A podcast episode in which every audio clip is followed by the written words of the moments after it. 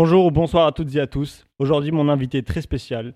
Cet épisode est très important à mes yeux car je reçois un artiste qui a marqué et qui continue de marquer des générations. Un acteur majeur et très important de cette culture. Un journaliste rap, le maire de Sarcelles. Comparé souvent à une encyclopédie, il a été intervenant dans une université alors qu'il n'avait que 14 ans. Une personne qui m'a remis à la lecture, une personne qui aime raconter des histoires, passionné par les anecdotes et les raconte mieux que personne. L'invité du jour, pardon, est toujours au bon endroit et au bon moment. Et il a sorti un livre incroyable avec Ismaël Mereghetti, dans lequel il nous livre toute sa carrière. Driver, merci d'avoir accepté l'invitation. Merci à toi et merci pour cette introduction incroyable. Ça me fait vraiment énormément de plaisir de te recevoir. Merci. T'es euh, un mentor, limite. C'est gentil. Euh, et laisse-moi t'expliquer comment l'épisode ça va se passer. Donc la 13 fait référence à la fameuse ligne du métro qu'on connaît tous. Il y a du monde dedans, il y a du monde. C'est ça, exactement. Il y, a, il y a vraiment du monde et c'est très populaire. Donc l'émission est répartie en plusieurs arrêts et à chaque arrêt, on va prendre le temps de te découvrir toi, ton parcours, ta carrière, ta musique, euh, des sujets différents pour mieux te, connaître vraiment. Est-ce que ça te va comme concept? Parfait, voyageons. Point très important, donc ça reste une discussion, un échange totalement ouvert. On peut, on a le droit de sauter des sujets, revenir faire la vraie vie quoi. Exactement. Driver, est-ce que tu es prêt à rouler avec nous pour cet épisode de la Je roule avec toi et c'est toi le driver, donc je. Merci beaucoup. Merci beaucoup.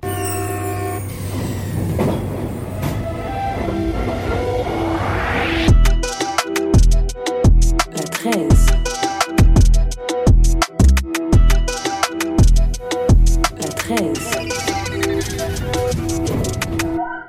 le premier arrêt, c'est Paris 8. Ok. Et comme je t'ai dit, moi, j'ai étudié trois ans là-bas. Ok.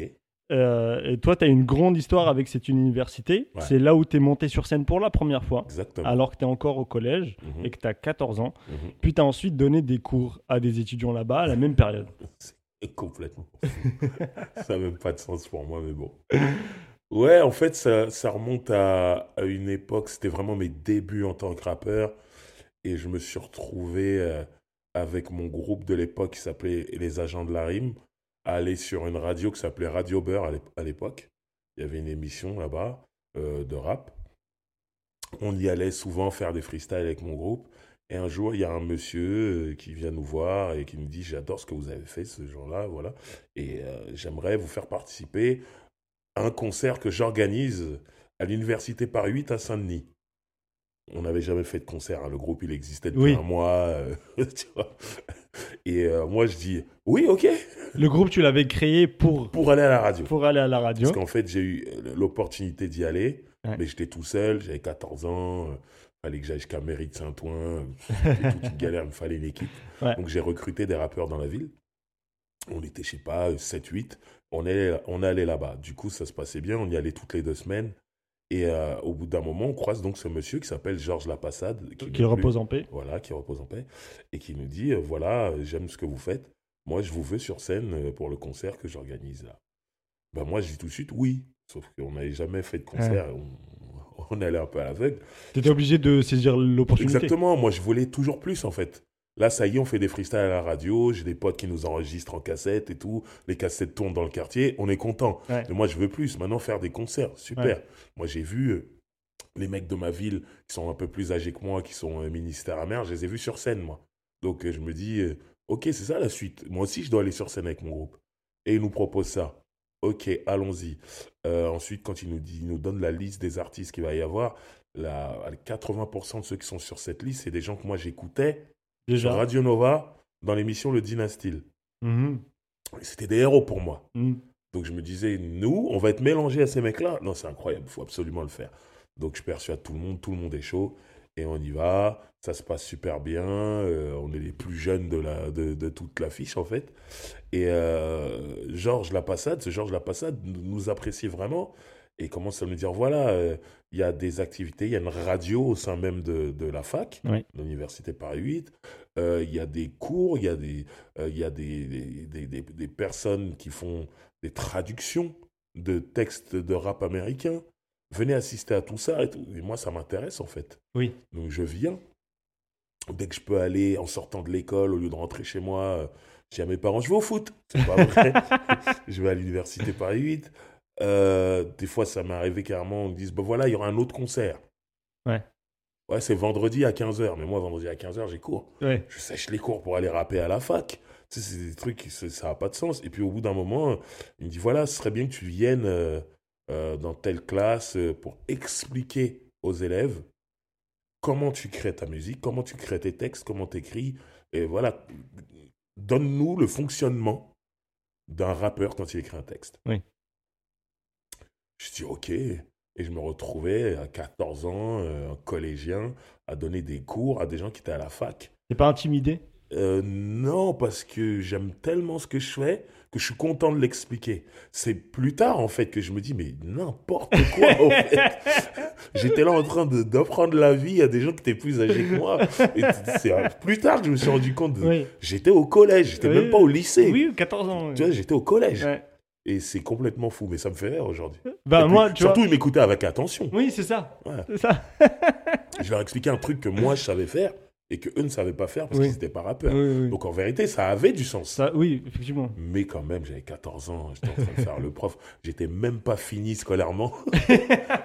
et j'étais en train de donner des cours. Ça n'a pas de sens. Et du coup, bah, tu étais déjà un peu dans la transmission en fait. Ouais, c'est ça qui est fou. Et tu l'es aujourd'hui encore. Pourquoi c'est important pour toi cette transmission-là? Parce que sinon les choses se perdent.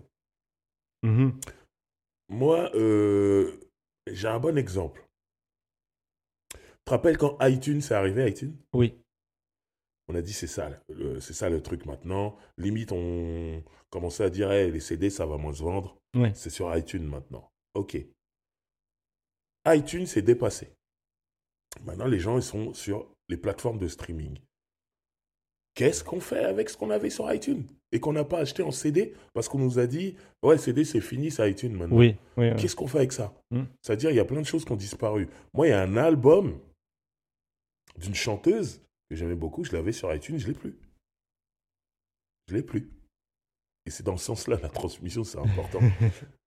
il faut qu'on fasse vivre les choses même après la mort de ceux qui l'ont vécu. C'est ça l'histoire en fait on est là et on va à l'école, il y a des livres d'histoire, on nous apprend des choses. Mm. Cette époque-là, elle est révolue. Les mm. gens qui ont vécu cette époque-là, la plupart sont morts. Mais on l'étudie toujours pour que ça serve. Bien sûr. Au présent et au futur. Mm. Mais pour moi, la musique, c'est pareil. Notre musique, notre culture, le hip-hop, tout ça, c'est pareil. Si on n'explique pas, si on laisse pas des choses, quand toutes ces générations-là qui ont vécu toute cette partie du hip-hop, là, on est en train de fêter les 50 ans du hip-hop, elles auront disparu, mm. c'est-à-dire que la culture hip-hop va disparaître avec tous ces gens? Non, il faut que ça reste. Donc, aujourd'hui, on a Internet, tout ça, il y a des documentaires, il y a toutes sortes de choses, en fait, euh, des livres qui peuvent aider. Aujourd'hui, des podcasts, tout ça, faisons-le, en fait. De façon à ce que même dans 50 ans plus tard, si jamais moi je suis plus là, les gens de ma génération, on n'est plus là, mais que les gens puissent savoir ce qui s'est passé à notre époque aussi. Donc pour moi, c'est la base, c'est important. Et voilà, et c'est la preuve que on a une histoire à raconter, une culture.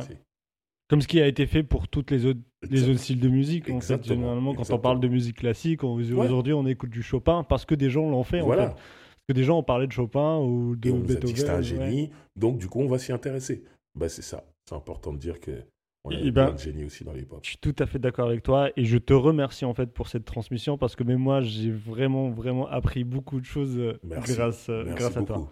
Avant de parler de toutes les émissions dans lesquelles on t'a vu ou entendu, j'aimerais qu'on commence par ta carrière musicale à toi. Ouais. Par laquelle tout a commencé pour toi, j'ai envie de dire, et parce qu'aujourd'hui, même quand on demande qu'est-ce qui est le plus important pour toi, tu dis bah c'est le rap. J'ai commencé avec le rap, je suis toujours passionné par le rap, c'est ça qui m'intéresse.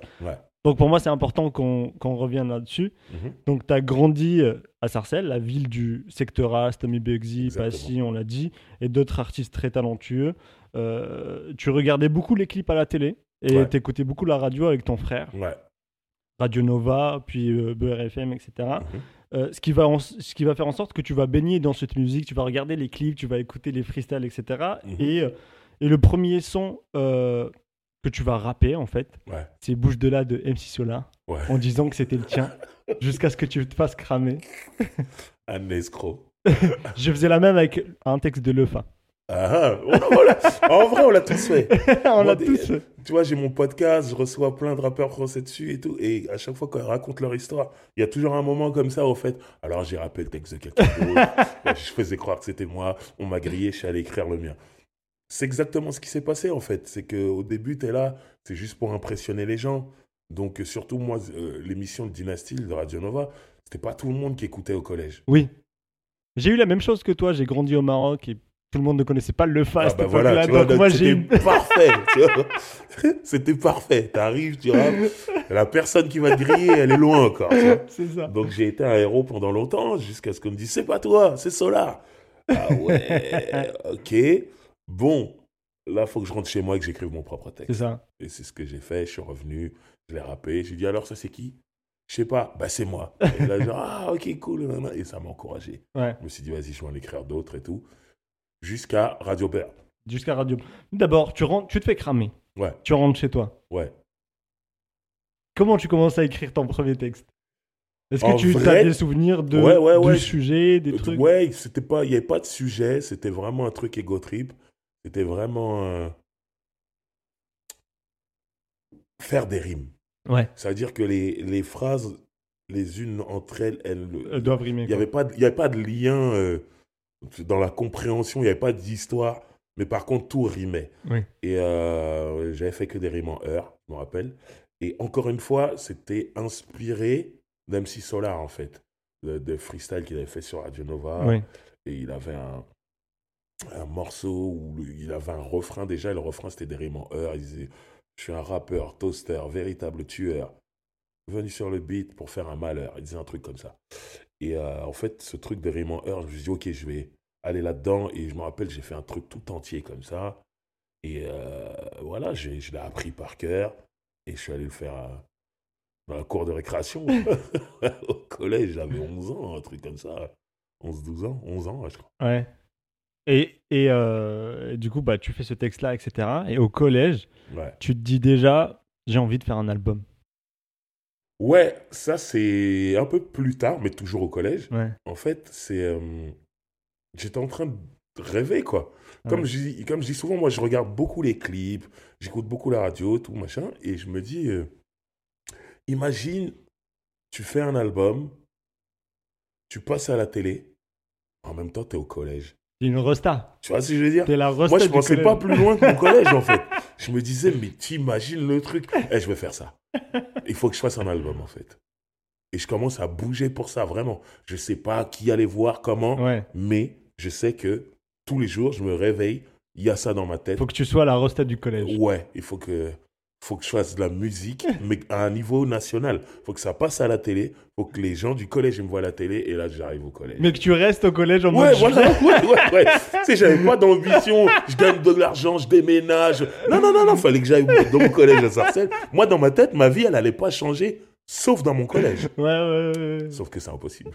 Et du coup, le premier son qui va apparaître de toi, qui va sortir euh, mhm c'est euh, il s'appelait Roule avec Driver. Mhm. Et j'ai envie de dire, c'était écrit en fait. c'était le Mektoub, comme on dit. Exactement. Donc c'était en 94, t'as 17 ans. Et à ce moment-là, on est bien. Euh, on est encore loin du moment où tu vas trouver ton identité, en fait, ta, ta patte euh, artistiquement parlant. Mhm. quel est le souvenir que tu avais de l'écriture? À ce moment-là Est-ce que tu disais, bah, je veux faire comme tel, je veux faire comme tel Ou, ou est-ce que c'était juste la rime, comme tu as dit encore sur Roule avec Driver? Non, je, je suis en période de transition. Si tu veux, moi, quand je commence à rapper, je veux ressembler aux artistes de rap français que j'écoute, qui sont tous hardcore, en fait. Mais moi, dans ma vie tous les jours, je suis pas hardcore. Ouais. Je suis le mec qui aime bien rigoler, on se vanne, j'adore jouer au foot, euh, machin. Ça. Et euh, au fur et à mesure du temps, en regardant des interviews, en écoutant des interviews de rappeurs et tout, où les gens, il y a ce truc aux États-Unis qui it real, euh, soit vrai, euh, soit qui tu es, soit mhm. toi-même et tout. À un moment, je me suis dit, mais est-ce que je suis vraiment moi-même quand je fais ces trucs hardcore? Mhm. Et je me suis dit, non, là, j'essaie d'imiter ceux que j'aime écouter. Il va falloir que je trouve mon truc. Donc, en vérité, Rolex Driver, c'est dans cette période de transition où je suis en train de me dire, il faut que je sois moi-même on est là-dedans et en même temps j'écoute énormément de rap américain. J'ai eu la chance d'avoir MTV grâce à un ami de mon père qui était assez bricoleur euh, gratuitement en 1991, un truc comme ça. Ça fait que je voyais, j'avais accès à toute la culture du rap américain. Il y a des clips et des interviews. Ça m'a même aidé dans mon anglais, en fait. Parce qu'il y avait l'anglais de l'école, mais il y avait l'anglais d'MTV, l'anglais mm. des rappeurs, l'anglais des Américains. Parce que nous, à l'école, on apprenait l'anglais d'Angleterre. C'est pas le slang. voilà, il y avait pas tout ça. Donc ça m'a beaucoup aidé. Et du coup, je commençais à capter des trucs chez les Américains et j'essayais de les réadapter en français. Ok. Donc, je roule avec driver et tombe dans cette période-là, en fait, où je suis en train de, de devenir celui que je devais être. voilà. Et à ce moment-là, tu collabores déjà avec des artistes qui ont déjà un peu une notoriété, on va dire, euh, des gens comme Danny Dan, Zoxy, Cut Killer, etc. C'est fou. Et, euh, et, tu vas faire un feat avec euh, Danny Dan et Moda qui s'appelle Les Necks de la Peg. Voilà. Et dans lequel tu vas faire, tu vas big up les agents de la rime. Ouais, ouais. Est-ce qu'à ce moment-là, tu étais encore connecté avec les agents de la rime? Ouais, ouais. On vient tous de Sarcelles. On est amis avant tout. Euh, après, les autres ont, décidé de prendre d'autres routes. Ils étaient moins motivés par le rap. Tu vois, quand on monte le groupe, on doit être 7-8. Après, on se retrouve vite à 3. Oui. On fait beaucoup de choses à 3 et tout doucement, je me retrouve solo. Parce que tout le monde a arrêté, en fait, la musique. Moi, c'était vraiment mon truc et je devais faire un album. Hein. C'était dans ma tête, donc j'ai dit, moi, je continue. Et, voilà, du coup, euh, quand on, fait Roule, euh, avec Driver ou le morceau avec Danny Dan et, Moda, c'est encore frais les agents de la rime pour moi dans ma tête. Ça fait pas longtemps en fait. Donc c'est pour ça que je suis encore driver des agents de la rime. c'est pour ça que je le dis dans le morceau et voilà. Et ça va disparaître tout doucement. Mais sur mon deuxième album, oui. il y a un, un des agents de la rime qui est invité et tout. Et ça c'était ouais, c'était cool, ça me faisait plaisir. Et après ça, tu vas faire un feat avec Booba. Check le micro. Et s'il vous plaît, tous les auditeurs, allez écouter ce son. Et vous allez découvrir un Booba que peut-être vous ne vous n'avez jamais connu en fait.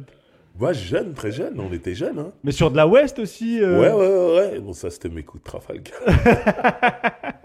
Après, Booba, il a toujours été ouvert. Hein. Et qui fait un peu ses sonorités. Ouais, aussi. Mais je me rappelle que Ali, parce que c'était en gros mixtape de Cut Killer, les mixtapes de Cut Killer, elles étaient énorme à l'époque. Énormément de buzz. Si tu te retrouvais dedans, ton nom, il tournait. Et là, il y avait une spéciale lunatique qui se préparait via les sages poètes de la rue, parce que c'est les sages poètes de la rue qui produisaient lunatique à l'époque. Bit de, de boule. Exactement. Et moi, Danny Dan, j'étais proche de lui, donc il me dit euh, Vas-y, euh, j'ai un plan pour toi, viens rappeler sur la mixtape de Lunatic euh, pour Cut Killer. Moi, j'étais comme un fou. Je me disais Ah, je vais me retrouver sur Cut Killer, c'était dingue. Et du coup, on se retrouve tous au studio de Cut Killer. Et Ali, il dit Bon, les gars, on va rapper sur ça. Et il met euh, Who Shot Ya de Notorious Big. C'était l'époque où le maxi venait de sortir, c'était tout frais et tout. Et j'adore ce morceau, il hein, n'y a pas de souci. Mais moi, je voulais monter sur un truc ouest et je me disais euh, Comment je vais faire? Je vais pas leur dire non, venons rap sur Dr. Dre ou sur Snoop. Je sais que voilà, c'est trop l'opposé de Who Shot Ya de Biggie. Donc, j'ai joué un peu sur la géographie. et il y a ce morceau de Master Ace, Master Ace, qui est un rappeur de New York. Mais qui avait fait ce morceau euh, INC Ride, qui est un morceau aux sonorités West Coast, très Los Angeles. Donc c'était un peu New York, un peu, tu vois, dans la géographie. Donc moi je propose ça, je dis ouais, qu'est-ce que vous pensez de ça et tout? Et Booba dit ah ouais, moi je suis chaud. Ali dit non, je rappe pas dessus. Et c'est pour ça qu'il n'y a pas Ali à la base sur le morceau. Mais euh, à la base, on, aurait dû le faire à trois. Et euh, voilà, Ali, finalement, Ali a rappé sur Wushatia. Oui. Sur la mixtape. C'est ça qui est fou. Et toi, t'as kiffé l'expérience en tout cas et t'as ouais, ramené ta vibe, t'étais à l'aise. Voilà, et après, il y a un autre morceau où on rappe tous euh, avec les Sages Po, mm. avec Booba. Oui. qui est sur un son de Grande Pouba, donc qui est East Coast et tout. Moi, j'ai pas de problème avec East Coast, West mm, Coast. bien sûr. Mais j'avoue que j'avais envie euh, d'une West Coast vite fait à un moment et, je l'ai eu, je l'ai eu, je l'ai eu. Et Booba était super dessus, hein, il a fait oui. super couplet. Grave. Et, mais, et, ce son-là, bah, c'est aussi euh, euh, la première fois où musicalement, tu, en tout cas ce qui est sorti, peut-être que tu en as fait avant, mais tu, prends une tu commences à prendre une direction quand même de ce que tu vas faire plus tard mhm. avec euh, sur la G-Funk, avec LPHA, avec plein de trucs. Est-ce que c'est à ce moment-là où toi tu, sais que c'est ce, qui, ce qui te plaît de ouf? Non, j'avais déjà ça en moi en fait. Euh, tu vois, si, si, si au moment de, de, de rapper sur la mixtape de Cut Killer, je propose cette version, cet instru-là, oui. c'est parce que j'écoute déjà ça et que j'aime déjà ça, en fait. Non, non, non, vraiment, je crois pas, on est en 95, un truc comme ça. Oui, oui. Ouais, moi, euh, j'écoute les NWA depuis 1988. J'écoute euh, Chronique depuis 92, Doggy Style depuis 93. Donc quand on est en 95, j'ai tous ces trucs-là en moi. Et t'as déjà rappé sur de la West Ouais, je suis un mec de Death Row dans ma tête. Clairement. Ok, ok. et du coup, lyricalement aussi, tu commences par dire certains disent que je suis cool. Ouais. On a déjà le, le, personnage cool en fait qui, qui, commence à, être créé à partir de là. Et tu dis après les femmes présentes ou absentes, je vous adore. Et là aussi, on a déjà en fait cet amour pour la jante féminine à qui tu vas dédicacer plusieurs projets euh, par la suite. Ouais, mais tu vois, moi, quand j'écris ça, je me dis pas, il faut que je montre toute Bien ma sûr. palette. Tu vois ce que je veux dire? Je le fais naturellement. C'est qui je suis. Mais tu as raison. En vrai, il y a, y a ce que je vais faire euh, dans mes albums et tout. Mais ça veut dire une seule chose, en fait. Que ça y est, je me suis trouvé. Exactement. À ce moment-là, ça y est. Je suis moi-même. Parce que je l'ai fait naturellement. Je ne me suis pas dit, il faut que j'écrive ça pour qu'il sache que non, c'est sorti tout seul. Ça veut dire que, ok, c'est bon, je suis prêt. Effectivement, effectivement. moi-même. Ton premier album ne sort pas au collège Non, malheureusement. Mais en 98, et pour. Euh, les raisons pour lesquelles il va prendre autant de temps, il y a aussi. Il y a plein de raisons, mais il y a aussi une. Euh, j'ai envie de dire les fréquentations qui, ont, qui, ont, qui ont joué. Je pense notamment à une petite bagarre avec Noda, puis ensuite une histoire avec des pitbulls. Ouais, ouais. ouais. Ouais, alors. Ouais. On, dirait, je fais des transitions bizarres, mais c'est la vraie vie en fait. on dirait je balance des, mots comme ça, mais c'est la. c'est vrai. Alors, le truc, c'est que moi, quand je. La période où je rencontre les sages poètes de la rue, justement, Danny Dan qui me met sur euh, Lunatic, la mixtape de Lunatic et Cat Killer, c'est une période où moi, je travaille avec Moda et Dan. Moda, c'est un ancien membre du ministère amer qui quitte le groupe mhm. et qui s'en va me faire un duo avec Dan, Dan de Ticaret, qui, qui est gérant d'un magasin qui s'appelle Ticaret, où il y a plein de choses liées au hip-hop, que ce soit des habits, que ce soit des disques, etc. Et eux, ils ont un studio dans le sous-sol. Donc, ils me prennent sous leur aile, Moda et Tarcel. Ça arrive que je sorte de l'école, j'aille chez lui, boum, on monte dans sa voiture et on va jusqu'à Stalingrad. Voilà. et, Pas loin euh, d'ici. exactement. Et euh, voilà, et, Moda m'apprend le studio, en fait. Oui. Il m'apprend à, à, gérer euh, les pistes et tout ça, machin. Moi, je j'avais aucune idée. Moi, je rappais au kilomètre. Oh, oh, oh, non, tu dois t'arrêter là, tu dois faire euh, une pause là pour qu'il y ait un refrain là, tout, machin. Il m'apprend tout ça, en fait. Et du coup, un jour, il me dit, bon, on va bosser sur ton EP. Je suis content, je dis, ah, je vais enfin sortir un disque et tout. Et voilà, donc on devait le faire, on a commencé. Disait déjà EP à l'époque? Ouais. Parce que ça existait déjà chez les Américains et tout. Et du coup, euh, on enregistre quelques morceaux et tout. Et après, on se prend la tête. Alors qu'on est en Suisse, on revient d'un concert, on se prend la tête pour de la merde. Voilà, on a deux doigts de se battre. Il y a mon pote Kibla qui est là, qui sépare. Il y a la, la meuf de l'époque euh, de Moda qui sépare et tout. Bref, ça va pas plus loin. Mais par contre, on bosse plus ensemble. Il y a des mots, des noms d'oiseaux qui ont volé.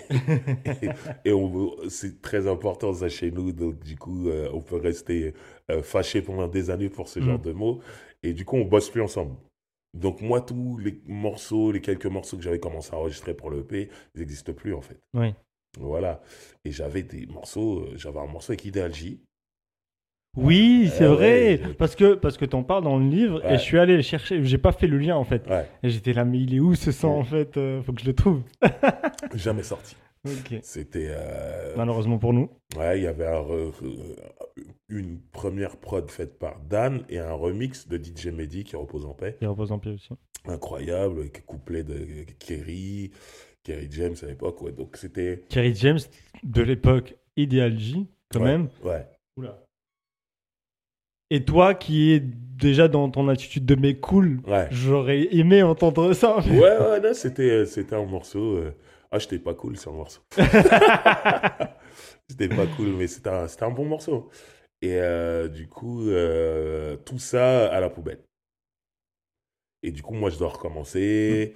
Je commence à bosser avec un mec qui s'appelle Desch, qui est de Sarcelles, qui était DJ de ministère amer, Mhm. qui est plus dans le groupe à ce moment-là, et qui commence à créer son propre truc. Il est, il est plus juste DJ, il achète des machines et commence à faire de la musique. Donc moi, je suis en train de chercher à avoir mes propres musiques.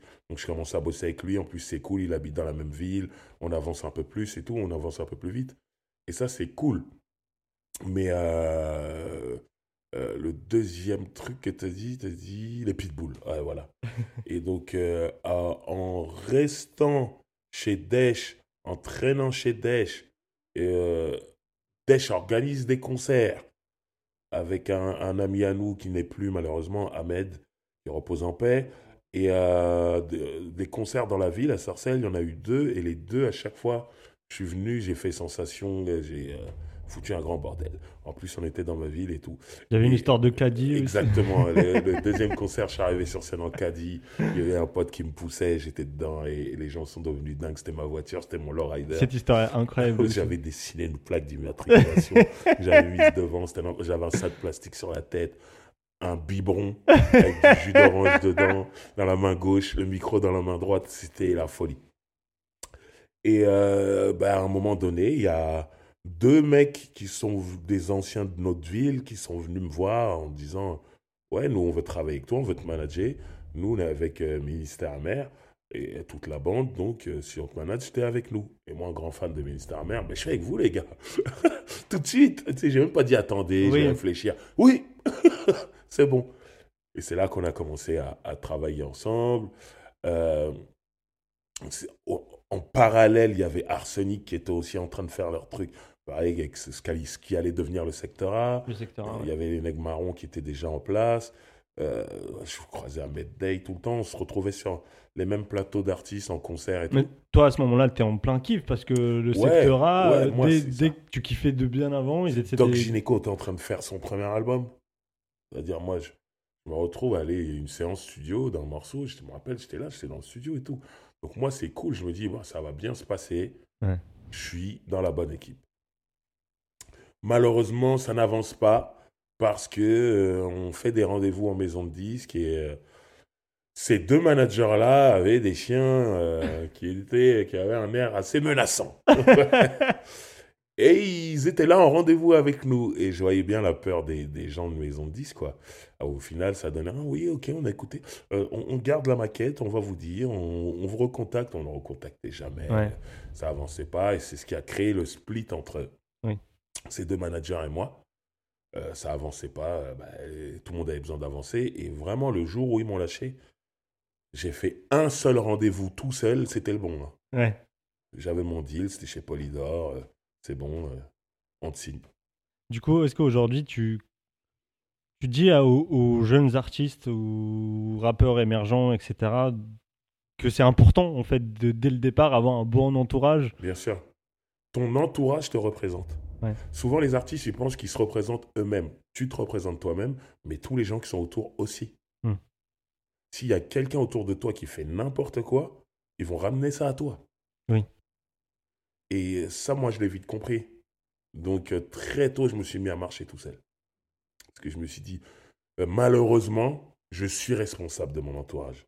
Alors qu'en vérité, je ne devrais pas l'être. On a tous le même âge. Oui, Voilà, si j'arrive à me gérer, tu dois te gérer. oui. Non.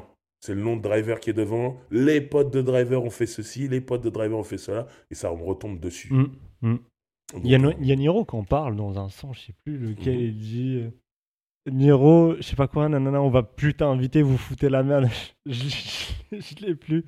ouais, Ça va me mais revenir. c'est ça, quoi. C'est Ça va me l'idée, c'est ça. C'est que ouais. lui, il vient faire sa musique, mais Ouais, dans ton entourage, surtout quand t'es un mec de quartier, tout, t'as des gens qui sont moins gérables. oui. Et ça, se retou- ça, ça, ça te retombe dessus, en fait. Moi, c'est pour ça, très, très vite. De toute façon, il y a eu un événement où là, j'ai dit, bon, j'arrête. Je les ramène plus. Et le tournage du clip de Aïe Aïe Aïe sur mon premier album. là, oui. c'était trop, en fait, pour moi. C'était trop pour la maison de 10, c'était trop pour moi. J'ai dit, j'arrête. Clip.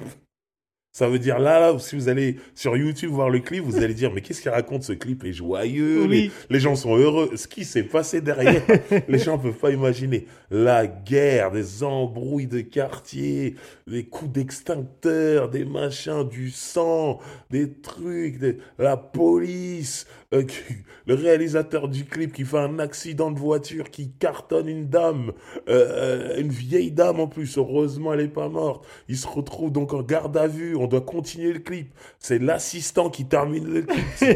Tout était n'importe quoi. Toi, t'as la pression à ce moment-là. Tu stresses.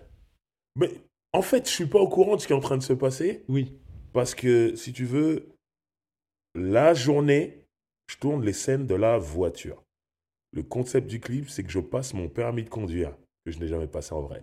Mais je passe mon permis de conduire dans une Rolls-Royce. Oui. Euh, l'examinatrice qui est à côté de moi, c'est Vanessa Demouy, qui est star de la télévision française à ce moment-là. Et euh, en gros, voilà, on, on, tourne, il y a un rond-point dans Paris qui est assez grand, et on tourne, c'est tout. Et la voiture est remorquée, je la conduis pas en vrai. Voilà. Et il y a un moment où le réalisateur dit, bon, pour le bien du clip, il y a un moment où il va falloir faire des vrais virages. Comme tu ne peux pas le faire, je vais prendre ta veste de costard, on va filmer mon dos, on va faire croire que c'est toi, et voilà, comme ça, je fais les virages. Bon, jusqu'à maintenant, je pense qu'il voulait juste draguer Vanessa Demouy. Mais bon. Et comme je pense qu'il voulait la draguer, je pense qu'à un moment, il a regardé Vanessa, il n'a pas regardé devant lui. Boum Et renverse quelqu'un. Il sort vite de la voiture et il voit que c'est une vieille dame. C'est-à-dire, ça aurait pu être dangereux. Et là, heureusement, la dame, elle est par terre et elle rit. Quand elle rit, c'est Ah, si on m'avait dit que j'allais me faire renverser par une Rolls-Royce. Moi, je, je me dis Mais qu'est-ce que c'est que ça? Et tout le monde en panique, tout. Il faut appeler les secours de ça. Les secours arrivent, mais il y a la police qui arrive. Qu'est-ce qui s'est passé? Oui, ceci, cela, on a un tournage. Ouais, il y avait des autorisations. Monsieur, on doit vous emmener en garde à vue. Donc, on l'emmène en garde à vue. Nous, on doit continuer le clip, mais bon, on a les images de la voiture en fait. Moi, avec Vanessa, on a ce qu'il faut. Mm. Maintenant, on doit aller à la plaine Saint-Denis, scène en studio, où tout le monde doit être habillé en rouge et blanc. Et ça veut dire que euh, on va faire des scènes de fête. Moi, je suis en train de rapper un peu en hauteur et les gens sont tout autour de moi en bas et tout le monde est en rouge et blanc et c'est magnifique. Des hommes, des femmes, tout le monde fait la fête et tout machin. Il se trouve que nous, avec les histoires de garde à vue, tout ça, on a eu une heure de retard. Donc, quand moi j'arrive à la plaine Saint-Denis, déjà, faut savoir que deux jours avant, le réalisateur me dit voilà, euh, il faut que tu ramènes 30 mecs. Moi, je m'occupe des filles, je ramène 30 filles. Ok, mais moi, je traîne pas avec 30 mecs. Oui, oui, oui. Je traîne avec 10 mecs en vrai. Et je me dis, comment je vais faire et tout. Pour moi, ça paraissait impossible. Mais je dis à mes 10 mecs, euh, voilà, euh, venez tous avec quelqu'un, euh, ça fera 20, ça va, c'est cool, ça va. Ok. 200 personnes. Le mot a tourné dans toute la ville. Il y avait 200 personnes, des voitures de 4, 5, avec des têtes coincées comme ça, tellement il n'y avait plus de place les mecs arrivent et tout. Et moi, le truc, c'est que, comme je te dis, j'ai une heure de retard. Donc, quand moi j'arrive sur les lieux, je vois des filles en train de quitter les lieux. Ouais, c'était déjà bel avant. Quoi. Et moi, je me dis, mais le clip peut pas être terminé, j'étais pas là, c'est mon clip en fait. Donc, je dis aux filles, mais qu'est-ce qui se passe? Elles disent, ouais, il y a des mecs de sorcelle, ils mettent des mains au cul, ils font ceci, ils font cela. Je dis, oh mon Dieu, qu'est-ce que c'est que ça? Mais moi, dans ma tête, ils étaient 20. Oui. Donc, je peux les raisonner, c'est mes potes. Et quand j'arrive, je vois 200 personnes. Et l'image, elle est incroyable parce que tu vois 200 personnes en meute, c'est des loups. Et dans le coin là-bas, tu vois 39, voire 20, vu qu'il y en a au moins une dizaine qui sont partis et qui, sont, qui ont peur. Et là, je me dis, mais qu'est-ce que c'est que ça? Comment on va faire et tout? Et quand j'arrive, je vois une table cassée en deux, mais au milieu de la table. La table est comme ça, cassée en deux. Et là, je comprends pas. Et là, il y a des gens de la maison de disques qui me disent Ah, driver, enfin, t'es là. C'est tes amis? Là, je regarde les têtes, bah, je connais tout le monde, je connais les 200 personnes. Donc, ouais Mais je m'attendais pas à ce qu'ils soient tous là. Et là, je vois un mec que j'aime pas, j'appelle un pote, je dis Mais qu'est-ce qu'il fait là, lui? Ah, il avait une voiture, on était obligé de l'appeler. je dis Mais vous savez que je l'aime pas, lui Ouais, mais t'as vu pour la voiture. Donc, il y avait trop de monde, plus de monde qui. Voilà. Et là, il y a ma directrice artistique que je salue, Yona, qui me dit Bon, qui est plus de monde que prévu, pourquoi pas, et tout. Bon, que les gens aient faim, pourquoi pas. Ils avaient mangé tout ce qu'il y avait sur la table. Mais pourquoi ils ont cassé la table? Je me pose la question. Et, et c'est là que j'ai vu que on vivait dans un autre monde. Différent, ouais. Ouais. Que, en vrai, ça n'a pas de sens. T'as mangé, t'as tout mangé, bah super. Pourquoi tu casses la table? Mais il y a ce truc que je pourrais pas expliquer où, euh, ah, une fois que tu as bien mangé, ah, et tu mets un coup, tu casses le truc. C'est, ça n'a pas de sens. Et c'est quand elle m'a demandé, mais pourquoi ils ont fait ça? Que tu réfléchis en Que je me suis dit, ouais, c'est pas normal. Mais si elle me l'avait pas dit, ça m'aurait pas dérangé. Je l'ai vu la table cassée, en fait. Je suis passé devant, je m'en foutais. Et c'est quand elle m'a posé la question, ah ouais, on n'est pas des gens normaux des fois, c'est vrai. Et là, je réponds, je sais pas, parce que je peux pas l'expliquer. Et voilà, et, le pauvre, c'est l'assistant qui a dû gérer le fait qu'il y ait 200 mecs pour 39. Comment... Et du coup, si vous regardez le clip, on est filmé en hauteur et l'image tourne pour faire croire que tout le monde est mélangé. Mais en fait, on n'est pas si mélangé que ça. et surtout, on devait être habillé en rouge et blanc. Je vois un mec, euh, il a le maillot du Brésil, frère. Il arrive en jaune. Je dis, mais frère, on a dit rouge et blanc. Ah, c'est tout ce que j'avais. Bah, non, non c'est pas possible. C'est vrai que c'est pas d'effort à partir de ce clip-là, j'ai dit, j'y vais tout seul maintenant. C'est mort.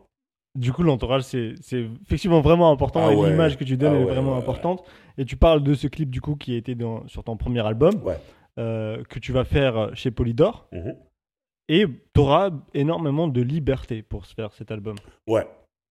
Comment tu l'as bossé? À quel point tu as kiffé? Qu'est-ce que maintenant, quand tu y repenses, la conception de cet album, est-ce que tu as un bon souvenir de ça? J'ai un très bon souvenir de ça avec euh, Nasser, DJ Nasser, qui était mon DJ, qui était beatmaker sur l'album, avec les frères de son, avec Desh. Euh, ça, c'était tous les beatmakers. On passait des super bons moments. Moi, c'est la convivialité. Moi, dès qu'on pouvait avoir un bon repas, j'étais content. Donc, on mangeait bien. Euh, tu sais, c'est une période, c'est avant Internet. Donc, il n'y a pas la crise du disque. Mhm. Il y a vraiment des gros budgets. Moi, je me rappelle qu'on m'avait demandé Tu veux qui comme ingénieur du son? Moi, je ne connaissais pas les ingénieurs du son. Par contre, euh, j'avais plein de CD de rap américain chez moi, mhm. dont certains dont j'appréciais vraiment le son, dont, dont les productions de Teddy Riley, euh, soit Blackstreet ou Queen Pen à l'époque et tout, machin. Donc, moi, je regarde Ok, ah, le mec qui fait Teddy Riley s'appelle comme ça. Ah, ben, je veux lui. Ok. Tu sais, même un, Américain, on te Oui, oui. Tu le voulais, on te le donnait. C'était d'accord. Il y avait le budget. C'est juste que lui, on n'a jamais trouvé ses coordonnées. Donc du coup, euh, on m'a dit voilà, euh, là, le, temps passe et euh, on va devoir bientôt enregistrer l'album, donc il faut vraiment un ingé son. Donc moi, je me suis vraiment, je me suis dit bon, pour que ça aille vite, on va prendre un français.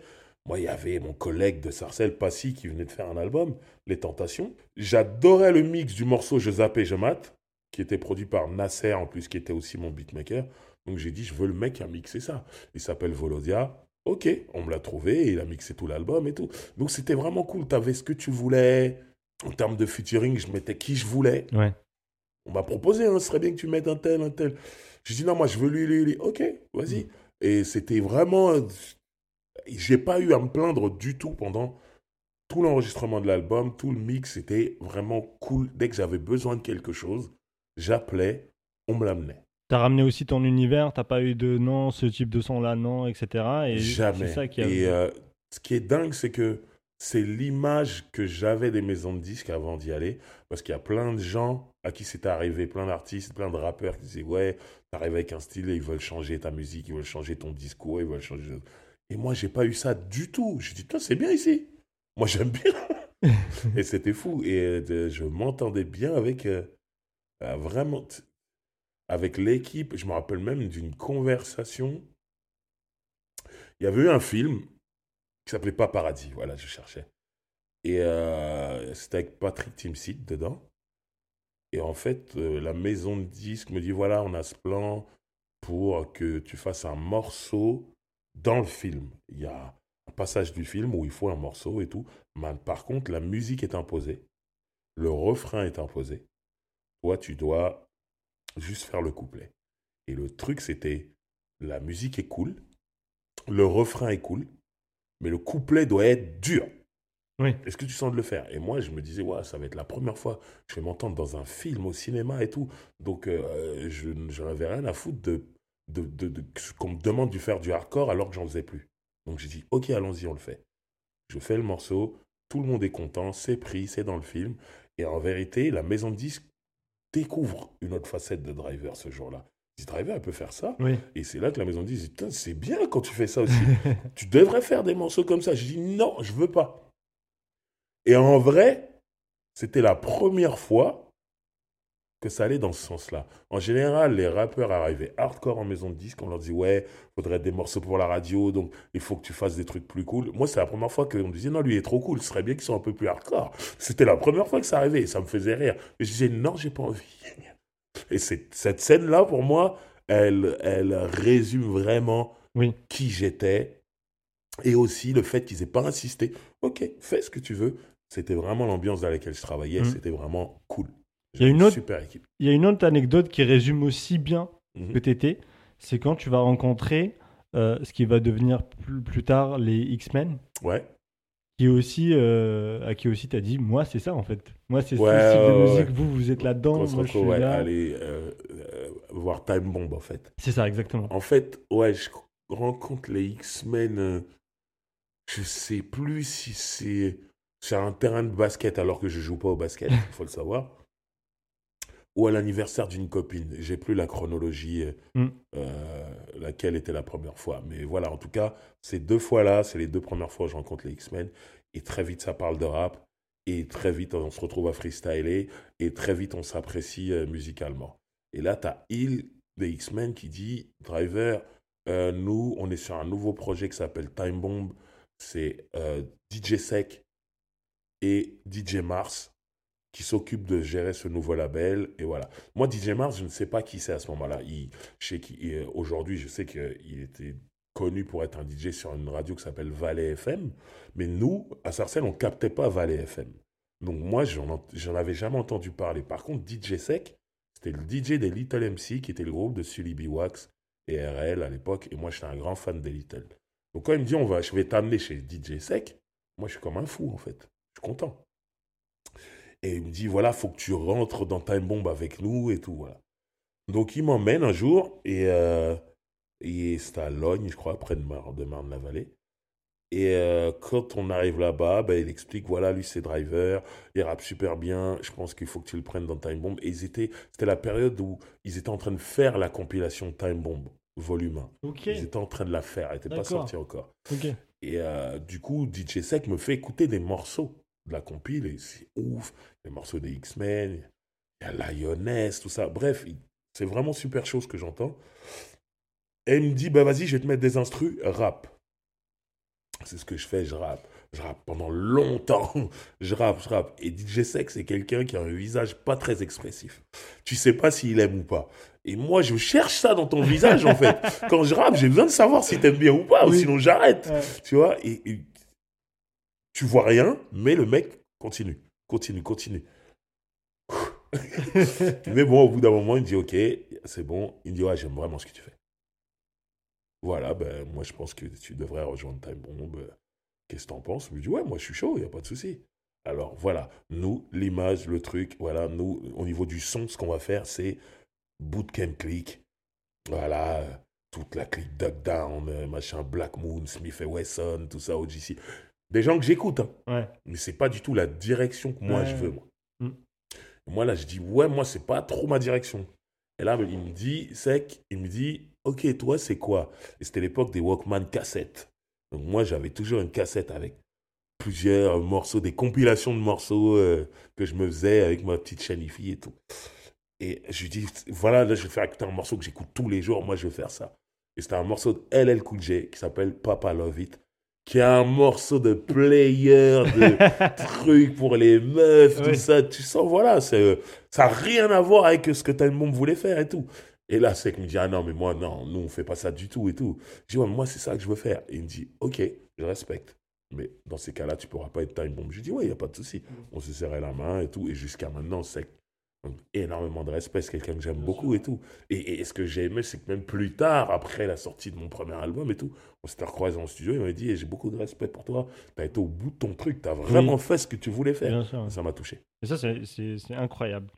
Quoique, juste autant que passionné de rap, j'aurais kiffé voir un couplet dans Type Bob. Après, c'était faisable parce que j'étais un genre de caméléon, je m'adaptais oui, à bien Sûr, Mais par contre, genre faire un album entier comme ça, non, je l'aurais mal vécu. Euh, tu as donné énormément d'anecdotes euh, dans ton livre, sur tes émissions de, de, cet album-là. Mhm. Et moi, je veux te parler d'un autre truc. On est en 98. Il y a du boom partout. Il y a du gangsta rap partout. Mhm. C'est euh, les survêtements Lacoste, etc. quand tu sors ton album, est-ce que tu n'as pas eu peur ou est-ce que tu n'as pas eu de critiques mhm. d'autres rappeurs? Je parle notamment de Street Cred, si on peut appeler ça comme ça, sachant que toi, tu arrives euh, golf, etc. T'as euh, Julia Chanel et Sophie Favier sur ton album. C'était un peu décalé, j'ai envie de dire, de ce qui se faisait. Totalement. Alors, les critiques, sûrement, mhm. mais pas de la part, pas directement de la part des rappeurs. Ce que je veux dire, c'est qu'il faut resituer le contexte. Il n'y a pas les réseaux sociaux. Oui. Aujourd'hui, en vérité, quand quelqu'un veut piquer un autre rappeur, il vient, il monte sur Twitter et il dit quelque chose, ou on sublie, ou directement et tout. Et nous, il n'y a pas ça. Donc ça fait que moi, je sentais une atmosphère où, ouais, euh, je ne suis pas aimé de tous par rapport à la direction que j'ai prise. Oui. Mais personne n'est venu me le dire. Et tu vois, tu parles de street crédibilité, personne n'a jamais remis ça en question. Pour une seule raison. Je viens de Sarcelles. Voilà. Le truc se dit, il peut pas venir de cet endroit et, ne pas avoir les codes de la rue. Je les avais totalement, les gens le savaient. Donc voilà. Mais je sentais que j'étais pas compris de tous.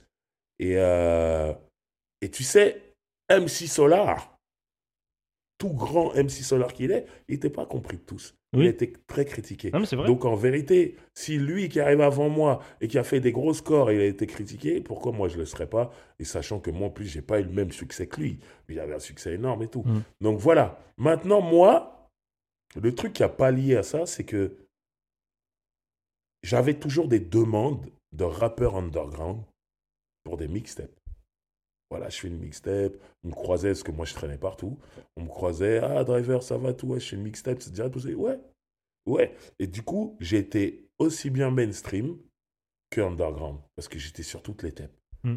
J'étais en featuring sur plein d'albums euh, qui étaient indépendants, ou des fois je le disais même pas à la maison de disque, parce que je savais que la maison de disque aller demander un pourcentage ou pour donner l'autorisation et tout, et que ça allait compliquer la vie des indépendants. Donc, je sais, vas-y, viens faire, t'inquiète pas et tout. Donc, j'ai beaucoup fait de featuring et de mixtape et tout ça, machin. Donc, du coup, ça rééquilibrait le truc. Ok, ok, ok. Et euh, le deuxième album, du coup, Swing Popotin, va sortir en 2002 mmh. et va être diversifié en termes de musicalité. On va retrouver du coup du, du G-Funk, de la boom bap, du zouk. Et il y a le son. Les Lions Indomptables avec Manu Dibongo, qui repose en paix, avec qui tu as repris ce morceau mondialement connu. Exactement. Sol Makosa. Est-ce que tu peux nous raconter euh, un peu l'histoire de ce son Parce que c'est un son, moi, déjà, que j'ai en tête depuis que je suis tout petit. Bah Et quand je l'ai découvert, en fait, sur ton album, j'étais heureux. Alors, moi, il y a un moment où je me dis, euh, ok, je fais du rap. C'est pas la musique euh, de mes parents. Alors mes parents, ils ont écouté mon premier album, ils l'ont apprécié, mais parce que je suis leur fils d'abord, et qu'ils étaient fiers, ils étaient contents de m'entendre à la radio, contents de me voir à la télé et tout, machin. Mais je me suis dit, sur ce deuxième album, euh, ce serait bien que je fasse un morceau pour mes parents, sans faire euh, mon père a fait ci pour moi, ma mère a fait ci pour moi, ce qui est très cool, mais je trouve que c'est pas toujours bien fait de la part des rappeurs. On n'est pas tous Tupac et, et Mama. Donc, euh, je voulais pas faire ce morceau qui pouvait être chiant pour les auditeurs parce que c'est bien quand tu fais un morceau pour quelqu'un de ta famille. au final, c'est le public qui va l'écouter. Mm. Donc, il faut que ce soit bien pour le public aussi. Donc, je me suis dit, le meilleur moyen de rendre hommage à mes parents, c'est d'aller sampler, rejouer, reprendre de la musique camerounaise. Manu Dibango étant camerounais et une grande star, et en plus étant du même village que mon père, je me suis dit c'était parfait. Voilà. Maintenant, je me suis dit, je ne vais pas prendre n'importe quel morceau. Il faut aussi penser au public. Donc, je vais prendre son morceau le plus connu, Sol Makossa, qui est connu aussi grâce à la reprise de Michael Jackson. Oui. Voilà. Oui, maman, maman, comme ça, quand il fait ça. Tout, donc, je me suis dit, il me faut ça dans le refrain, en fait. Pour que tout le monde puisse être relié à ce morceau. Voilà. Et c'est comme ça que je me dis, tiens, à la maison de disque, je veux faire ça. Donc j'appelle Gary Gangster Beat, je lui dis, je veux faire ça. Et là, il me fait la musique parfaite pour. Une fois qu'on l'a, je fais une maquette. Et une fois que j'ai la maquette, je dis, il nous faut Manu Dibango. Donc, trouvez-le, contactez-le, qu'on le fasse et tout. Ils l'ont trouvé, ils l'ont contacté, il a écouté la version. Et il m'a dit, il m'a félicité. Et m'a dit qu'il venait avec plaisir. Donc il est venu faire le refrain, qui est le sien. Et il a joué du saxophone dessus. Et nous, on a rajouté une guitare afro. Et c'est là qu'il m'a dit euh, Tu as fait ma version préférée de toutes les personnes qui ont repris ma chanson. C'est ma version préférée parce que vous avez ramené le côté afro et le côté makossa. Incroyable. Tous ceux qui ont repris ce truc-là, ils ont gardé le côté soul. Oui. Pas makossa. Et souvent, c'est des Américains, donc ils ne connaissent pas le makossa, ils ne connaissent pas la musique africaine. Et il dit Vous, vous l'avez ramené. Donc c'est ma version préférée. J'étais comme un fou. Tu l'as fait pour, pour big up un peu le. le... Mais c'est toi au final, au final le... qui a kiffé aussi. Ouais. Encore, euh, j'imagine, autant que tes parents. Exactement. Exactement. Alors quand j'arrive, je dis à mes parents Bon, j'ai fait une chanson avec Manu Dibango. C'était comme des Ah ouais Mais tu m'as parlé du village Je dis Ouais, je dis incroyable. Et euh, voilà, qui repose en paix. Et il m'a donné un super morceau et j'en suis fier. Qui repose en paix. Euh, malheureusement, cet album va moins marcher que le premier. Euh, et Polydor va décider d'arrêter euh, d'arrêter l'aventure. Et à ce moment-là, tu pars au State. Tu te prends quelques vacances. Voilà. Petite déprime au retour. Ouais.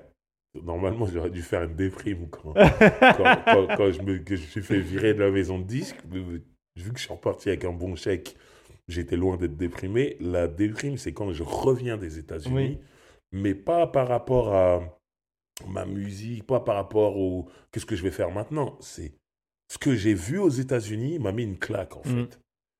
Ces gens qui sont tout le temps en train de faire les choses, qui sont jamais en train d'arrêter quelqu'un qui veut faire les choses, plutôt à l'encourager et tout. Et ça fait que moi, quand je reviens des États-Unis, j'ai envie de croquer le monde. J'ai envie de faire plein de choses. Mm. Parce que les Américains m'ont reboosté. Et en fait, comme on fait jamais les choses tout seul, il y a toujours un moment où tu as besoin de quelqu'un. À chaque fois que j'allais voir des gens pour faire des choses, ouais, mais ça marchera jamais. Non, laisse tomber. Tu crois vraiment ça Et tout ça. Et c'est les Français qui m'ont déprimé. Oui. Pas mon voyage. Oui, C'est le retour. Et là, je me suis dit, ah ouais, mais on peut rien faire en fait. Ouais, Et là, je suis resté chez moi pendant peut-être deux semaines. Euh, ouais. Je voulais plus sortir en fait. J'étais là, on m'appelait. Non, on verra. C'était moi. Non, je suis fatigué. Non. Après, ça a été dur. Et euh, bon, la troisième semaine, je me dis, bon, je suis là, il faut se remettre au boulot. Je me remettais, mais j'ai constaté qu'à chaque fois que j'allais aux États-Unis, j'avais ces deux semaines de déprime, en fait. Oui, moi, j'ai une question. Est-ce que tu penses pas que c'est parce qu'en France, on se repose trop sur nos acquis? Je mhm. m'explique. En France, on a beaucoup d'aide. Enfin, on, mhm. je, dis, je suis pas français. je suis pas français. Euh, il y a beaucoup d'aides, etc. Que ce soit la carte vitale, que ce soit euh, la CAF, etc. Aux États-Unis, tu taffes pas, t'as rien en fait. Un peu comme en Afrique aussi. C'est pour ça que eux, ils sont obligés de se bouger, faire des trucs. Est-ce que c'est pas ça en fait qui Il y a un lien, il y a un lien clairement dans l'état d'esprit. Ouais. Euh, si tu compares l'état d'esprit américain à l'état d'esprit français, oui, il y a un lien, il y a ça, c'est sûr. Mais je pense qu'il y a un truc en plus et qui pour moi n'est pas lié aux aides. C'est ce truc de vouloir stopper l'autre, de décourager l'autre. Ça, c'est pas lié aux oui, aides. Je suis d'accord avec toi. Tu vois, le fait que tu te dises, ouais, je vais pas bouger. Oui. Parce que j'ai déjà des aides ou je reçois un RSA ou en ce moment je suis au chômage. Mm.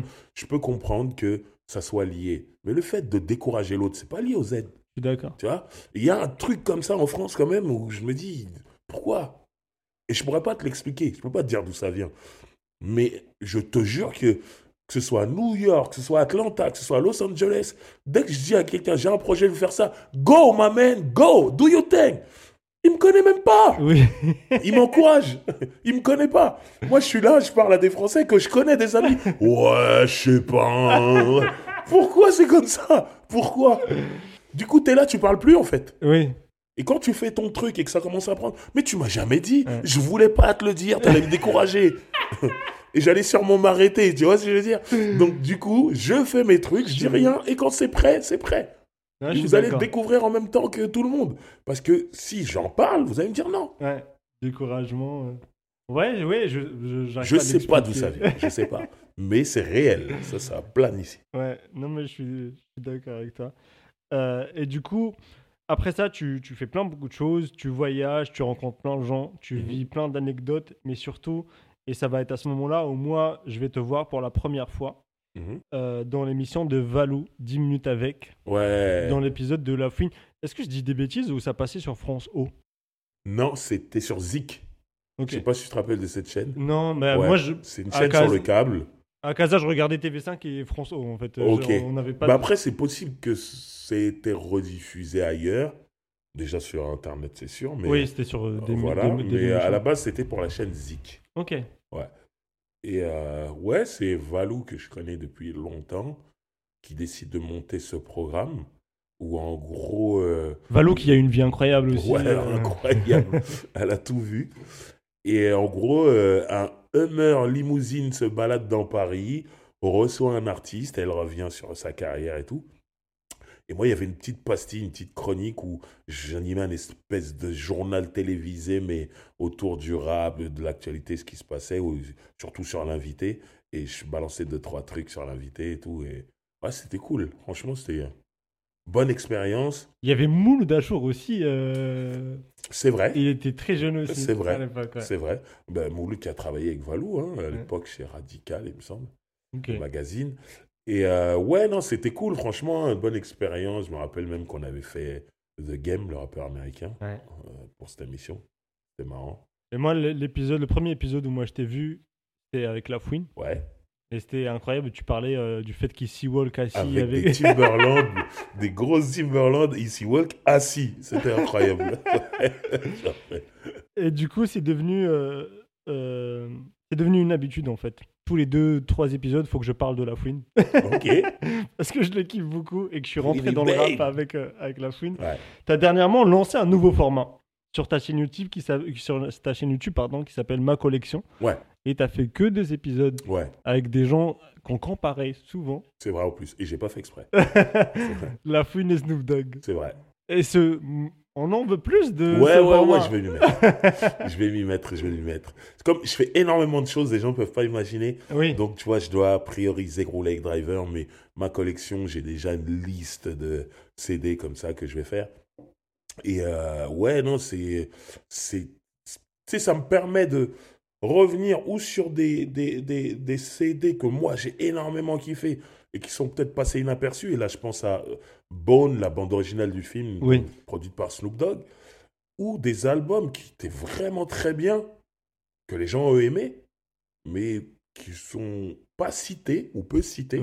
Et ça fait qu'on peut les oublier. Et là, je parle de de ce aller-retour aller-retour de La Fouine. Ouais, il est incroyable. Qui est un super album. Super album. Et je trouve que les gens en parlent pas, même La Fouine tout simplement. Je trouve qu'aujourd'hui quand on, revient un peu sur ce qui s'est passé avant, son nom il est très peu cité. Merci beaucoup. Alors que c'est un très grand artiste et qu'en vrai sur une période de je sais plus combien d'années, il était très présent oui, en termes de succès, de Merci beaucoup. concerts, tout ça. Donc il faut le dire. Et c'est pour ça que j'ai vraiment tenu à, à faire ce, ce, cet épisode de ma collection sur cet album-là. Et, et, il m'a envoyé un message pour me dire merci et tout. Et c'est cool. Et je pense que à travers son merci, il y avait plus qu'un remerciement. Il y avait ah des gens se rappellent quand même. Ouais. Mais, mais en fait, je. Les gens l'oublient trop, en fait. c'est pas bien. Oui, mais là, ça va être trop personnel. Tu peux y aller, J'ai envie de m'énerver. mais pourquoi, en fait, les gens euh, ont oublié ça? Ben, Je comprends pas. Il était à la tête du rap français pendant des années, en vrai. Il a mis en lumière énormément d'artistes grâce à, euh, au Capital du Crime, etc. Euh, il, était il a fait des tournées incroyables. Mais oui, mais mais vraiment, genre, moi, tu vois, genre, moi, ma génération, je suis pas, j'ai pas grandi en France. Et j'ai pas... Moi, j'ai vraiment connu Booba avec Restant Chien. Ok. Tu vois J'ai rencontré énormément d'artistes, Nesbill, Soprano, Sefio, tout ça, parce que je suis rentré dans rap avec la fouine. Mais vraiment, il était partout. Moi, quand je venais en France l'été, ça tournait à la radio. même le son Chips, du ferme, ouais. tous ces sons-là, ça tournait partout.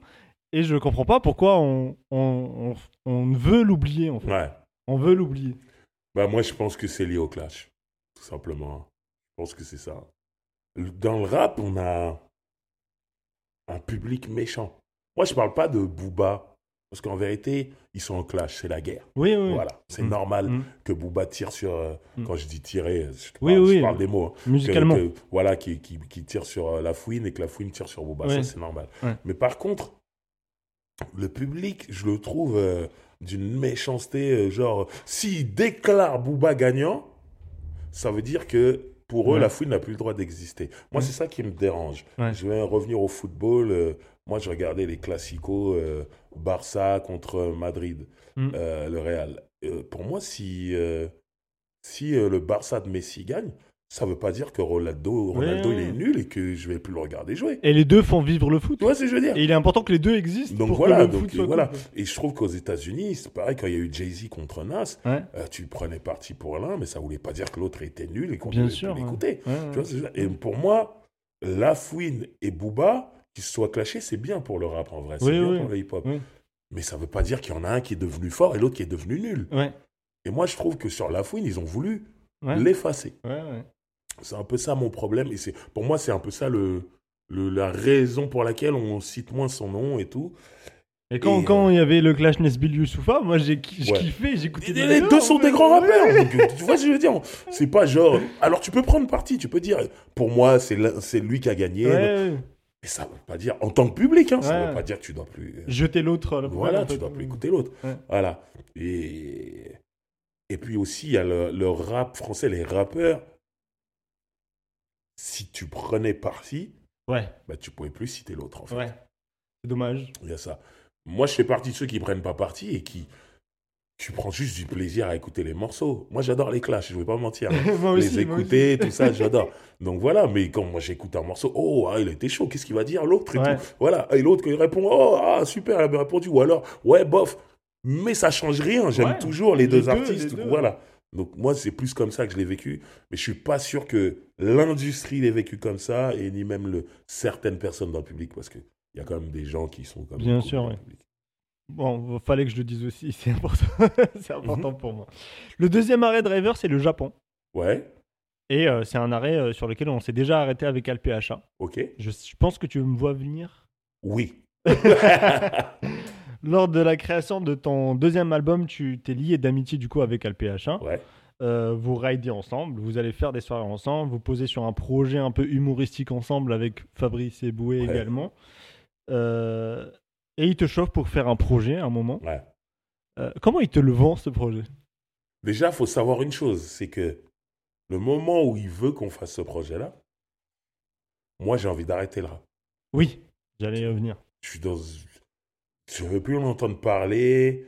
Euh, j'ai découvert le reggaeton, la musique latine. Donc, il y a toujours la musique en moi. Je ne dis pas que je veux arrêter la musique, mais je veux arrêter le rap, en fait. Et je veux me consacrer, à travailler mes techniques pour pouvoir faire un jour un album de reggaeton en français. Je suis dans cette optique-là. Et le rap m'a fatigué. Et quand je dis le rap, c'est pas la musique, mais c'est l'industrie. En fait, je ne vois plus comment je peux avancer là-dedans. Donc, je ne veux plus rapper. Et donc, ALPHA me dit voilà, faut qu'on fasse un album où je fais toutes les musiques et toi tu rappes. Euh, ce sera ton album G-Funk. Parce que sur mes deux premiers albums, il y a des bribes, il y a des morceaux, mais on ne peut pas dire que ce soit des albums entièrement G-Funk. Et il dit voilà, il faut que tu aies ton album G-Funk, on sait que tu aimes ça, mais tu ne l'as pas encore. Moi, je dis non, moi j'arrête. Laisse-moi tranquille et tout. Et il me dit non, non, faut que tu le fasses. Et il revient à la charge plusieurs fois, plusieurs fois, plusieurs fois. Il m'envoie des messages, tout, nan, et j'ai pas envie. Et un jour, il m'envoie un message, il me dit bon, j'ai déjà deux instrus de fête. Euh, tu viens juste écrire. Et euh, on voit, viens, on fait ces deux morceaux-là. Ouais, mais j'ai pas envie. Il dit, écoute, le truc, il est simple on va le faire pour le Japon. Il y a ça, ça, ça qui est en place. Il y a Kiket, big up à lui, qui a son site à l'époque, 187 prod. Euh, il est connecté avec des Japonais qui ont des magasins et qui sont fans de G-Funk française. Donc, ça veut dire qu'il n'y a pas plus niche, quoi, déjà de base. voilà, c'est complètement fou. Et, et, et, et, ils ont vu qu'il y avait ce site 187 prod qui répertoriait un peu tout. Les gens qui faisaient la G-Funk française se sont connectés avec lui. Et ALPHA, lui, là, déjà fait un album pour eux. Mm. Et boum, ça s'est vendu très bien. Il a vendu tout ce qu'il avait pressé et tout. Donc il m'explique voilà, tu peux faire ça, presser tant, gagner tant, et ça c'est pour toi. Et là, je vois combien je peux gagner. Il me dit qu'il a déjà 200 prêts, je dois juste venir écrire et tout. Moi, j'écris assez vite en studio, donc je me dis. Euh, ah bah oui. T'écris vite. ouais, mais voilà, à ce moment-là, je sais pas encore. Je vais enregistrer deux morceaux. Oui, oui, oui. Donc je me dis, allez, mais j'y vais un peu pour faire plaisir à LPHA, un peu en me disant, bah ouais, si je fais un album et que j'arrive à le vendre à des Japonais, prendre un peu de thunes, c'est cool. Mm. Mais voilà, mais sans plus. Sauf que quand on enregistre les deux morceaux, c'est un lundi. LPHA me dit, ok, cool, rendez-vous demain, t'arrives à 10h, il y aura deux ou trois instruments en plus. J'ai rien à faire le lendemain. Je dis, ok, je viens. On boucle trois autres morceaux. Il me dit, demain, tu reviens. C'est-à-dire que moi, quand je partais la nuit, il tapait les instrus. J'arrivais, il y avait des nouvelles instrus et tout ça. On enregistrait. Vendredi, on avait un album. en cinq jours, on a fait cet album qui s'appelle L'Architecte. L'Architecte. Entre le lundi et le vendredi. C'est incroyable. Incroyable. C'est-à-dire, même moi, ça m'a choqué. En fait. Ouais. Je savais pas que je pouvais faire ça. Et, puis, c'est pas genre des morceaux vite faits. J'ai écouté, j'ai mais j'aime vraiment. Ouais, mais, mais euh, aujourd'hui, euh, l'album est un enfin, l'architecte est un album qui. Un classique en vrai. Moi, il y a des gens qui m'ont dit c'est mon album préféré de ta discographie. Euh, ça m'étonne pas, ah ça, m'étonne pas du Mais je l'ai fait en 5 jours. il y a des albums, j'ai pris du temps en 5 jours et c'est fou. Et ce qui est dingue, c'est que donc on devait le faire pour le Japon. Ouais. Et là, il y a mon associé, Jean-Pierre Seg. Je lui ai fait écouter l'album. Je lui ai dit, ah voilà, j'ai fait ça pour le Japon et tout. Il me dit, mais t'es malade ou quoi On va le sortir en France. C'est un vrai album. Un vrai album. Je suis, ah bon, euh, mais moi, ah non, non, non, on le sort. Et c'est là qu'on l'a sorti en France. Mais à la base, c'était pas prévu. C'était vraiment pour le Japon. Et mhm. genre, euh, la France devait même pas en entendre parler, vraiment. Mais quand tu dis des gens disent aujourd'hui c'est leur album préféré, moi ça m'étonne pas. Hein. Ah, l'album est fait en 5 jours, mais l'album est bon. Ouais, ouais, non, non, c'est cool. Mais c'est juste que moi je me rappelle dans quel état d'esprit j'étais. J'allais arrêter. Vraiment. C'est fou. Et euh, Alph, du coup, c'est quelqu'un avec qui on te voit toujours. Et je rappelle que vous êtes au Cabaret Sauvage le 16, décembre avec Stommy Bugsy également. Exactement. Donc allez voir ça. Et euh, dans Roule avec Driver, euh, tu dis Mhm. Avec les nanas, Funky Driver à la côte. On, on, est on a fait un retour en arrière. Wow. Dans Roll avec Driver, je dis avec les nanas, Funky Driver à la côte.